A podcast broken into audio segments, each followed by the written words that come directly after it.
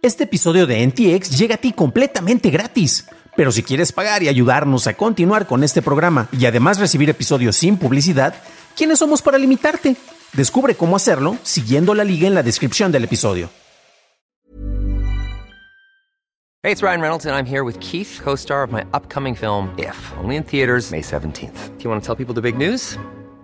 All right, I'll do it. Sign up now and you'll get unlimited for $15 a month in six months of Paramount Plus Essential Plan on us. Mintmobile.com slash switch. Upfront payment of $45 equivalent to $15 per month. Unlimited over 40 gigabytes per month. Face lower speeds. Videos at 480p. Active Mint customers by 531.24 get six months of Paramount Plus Essential Plan. Auto renews after six months. Offer ends May 31st, 2024. Separate Paramount Plus registration required. Terms and conditions apply if rated PG.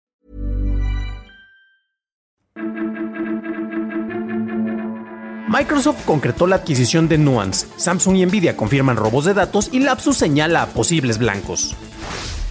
Estas son las noticias de Tecnología Express con la información más importante para el 7 de marzo de 2022.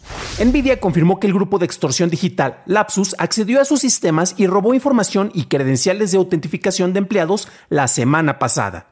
El grupo amenazó con publicar estos datos si Nvidia no eliminaba su limitador de minería Ethereum, LAT Hash Rate, en las tarjetas gráficas lanzadas recientemente. Para demostrar que iban en serio, el grupo empezó a filtrar los datos de Nvidia, incluyendo los certificados de firma de código utilizados para sus controladores y aplicaciones. Los investigadores de seguridad descubrieron que ahora se utilizan para autentificar malware. Estos certificados están vencidos, pero Windows puede cargar controladores autentificados o firmados en el sistema operativo. Continuamos con noticias de seguridad, y es que Samsung confirmó que un actor de amenaza robó datos internos de la compañía y código fuente, aunque aclara que no se accedió a datos personales. Samsung no señaló responsables, pero el grupo Lapsus se atribuye el ataque. Este dijo que obtuvo 190 GB de información, incluyendo el código utilizado en el entorno TrustZone de Samsung, el gestor de arranque y los servidores de activación, así como algoritmos para todas las operaciones de desbloqueo biométrico.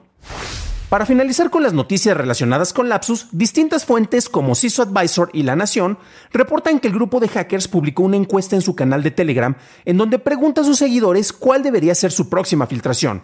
Entre las opciones aparece el código fuente de Vodafone, las bases de datos y código fuente de la empresa, o el código fuente de Mercado Libre y Mercado Pago, empresa de la cual dice poseer 24.000 repositorios. De acuerdo con la manera en que fue redactado el mensaje, parece que el grupo de hackers ya tiene la información de los tres blancos. Hasta el momento, Vodafone va a la cabeza en esta encuesta. En noticias más positivas, Microsoft completó la adquisición de la empresa de tecnología de voz Nuance. El propósito de esta adquisición es usar la tecnología y el conocimiento de la empresa para combinar voz, inteligencia artificial y tecnología en la nube para ofrecer servicios de salud, comercio minorista, telecomunicaciones y servicios financieros. Esta adquisición será el segundo movimiento financiero más grande por parte de Microsoft, después de la compra de LinkedIn por 26.200 millones de dólares, aunque podría descender un lugar si se concreta la compra de Activision Blizzard por un monto de 68.700 millones de dólares, el cual se espera tenga un escrutinio más estricto por parte de los reguladores. El nombre que resalta más en las noticias del día de hoy es sin lugar a dudas Lapsus. Es un grupo de hackers que ha estado detrás de distintas operaciones.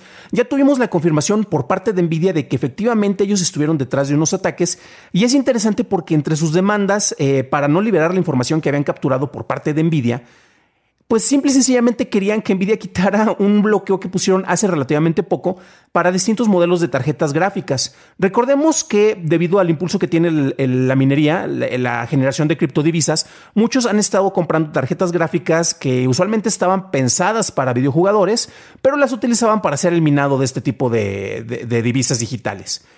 Después de esto, eh, Nvidia sacó unas tarjetas que básicamente se están enfocando únicamente en minado, ya que no tienen el procesador gráfico, porque esto ocasionó un manejo y una escasez impresionante de los modelos más recientes y más altos de las tarjetas, por lo cual eran prácticamente imposibles de conseguir.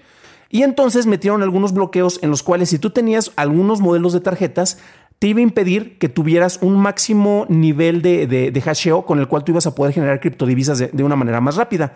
Esto obviamente a quienes ya tenían estas tarjetas en específico y que les pusieron, eh, creo que fue una actualización de firmware, si no me falla la memoria, pues obviamente no les gustó.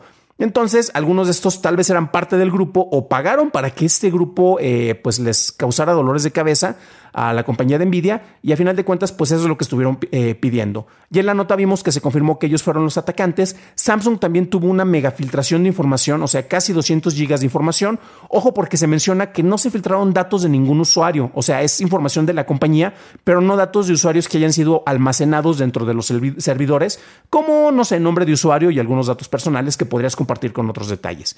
Hasta el momento, de acuerdo con Samsung, eso no fue filtrado. Y actualmente estamos viendo lo más reciente y lo veíamos precisamente, aquí tenemos la encuesta, es una captura de pantalla y es del día de hoy, estamos viendo que es el 7 de marzo.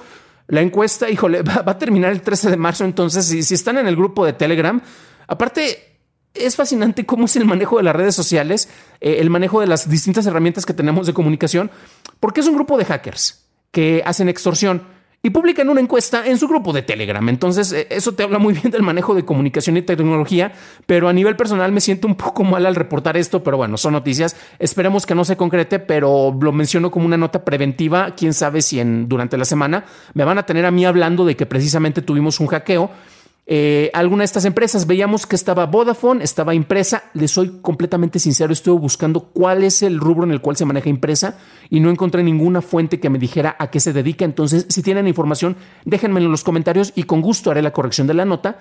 Y lo que llamó la atención en distintos medios, no solo en México, sino en Argentina y en Brasil particularmente, de hecho, dejen, voy a compartir este. Esta es una nota eh, precisamente de, de Saiso Advisor, es, en Brasil, que habla acerca de los posibles, eh, las posibles filtraciones que va a hacer Lapsus y también aquí tienen otra captura de pantalla del canal de Telegram. Ellos usan el, el, tema eh, de color claro. Pero bueno, em, ¿Por qué se estuvo haciendo mucho ruido en este sentido? Hay dos factores. Uno es que posiblemente ellos, este grupo de hackers, está principalmente ubicado en Brasil. No lo sabemos a ciencia cierta. Podría ser, podría no serlo. Eh, pero también la cuestión es que una de las empresas en las cuales se estaban enfocando es Mercado Libre y Mercado Pago. Si tienen el código fuente, no significa que tengan toda la información de los usuarios.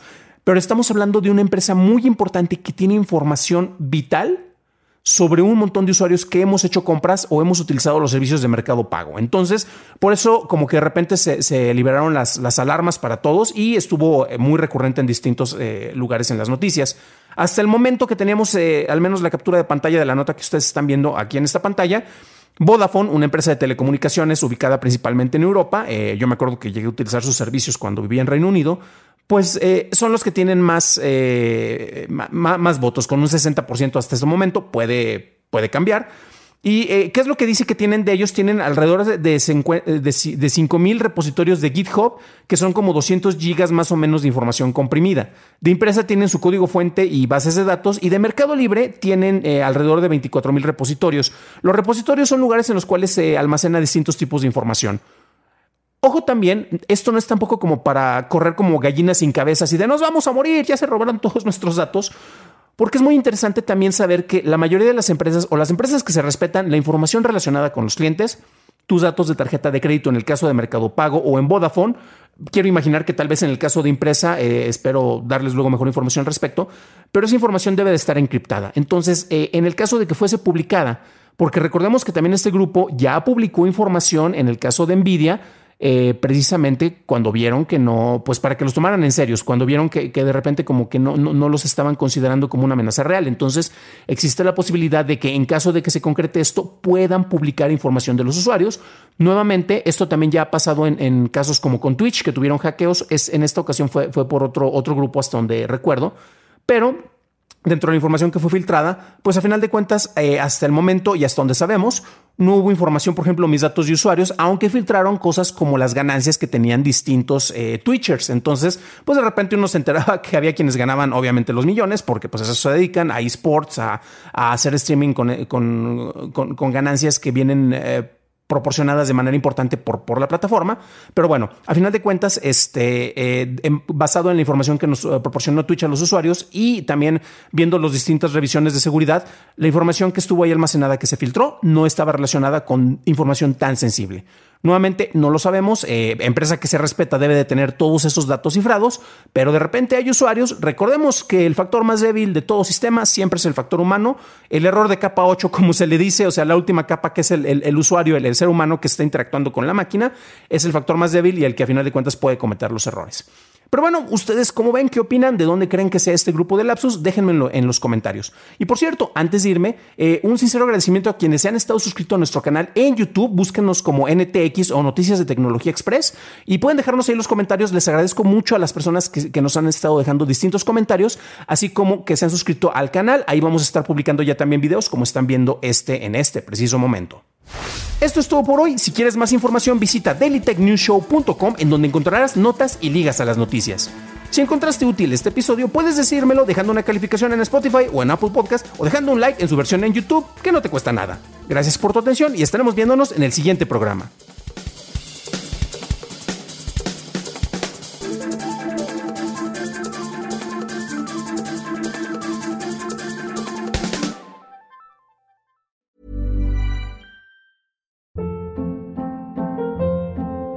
Hold up. What was that? Boring. No flavor. That was as bad as those leftovers you ate all week. Kiki Palmer here, and it's time to say hello to something fresh and guilt-free. Hello Fresh. Jazz up dinner with pecan-crusted chicken or garlic butter shrimp scampi. Now that's music to my mouth. Hello Fresh. Let's get this dinner party started. Discover all the delicious possibilities at hellofresh.com.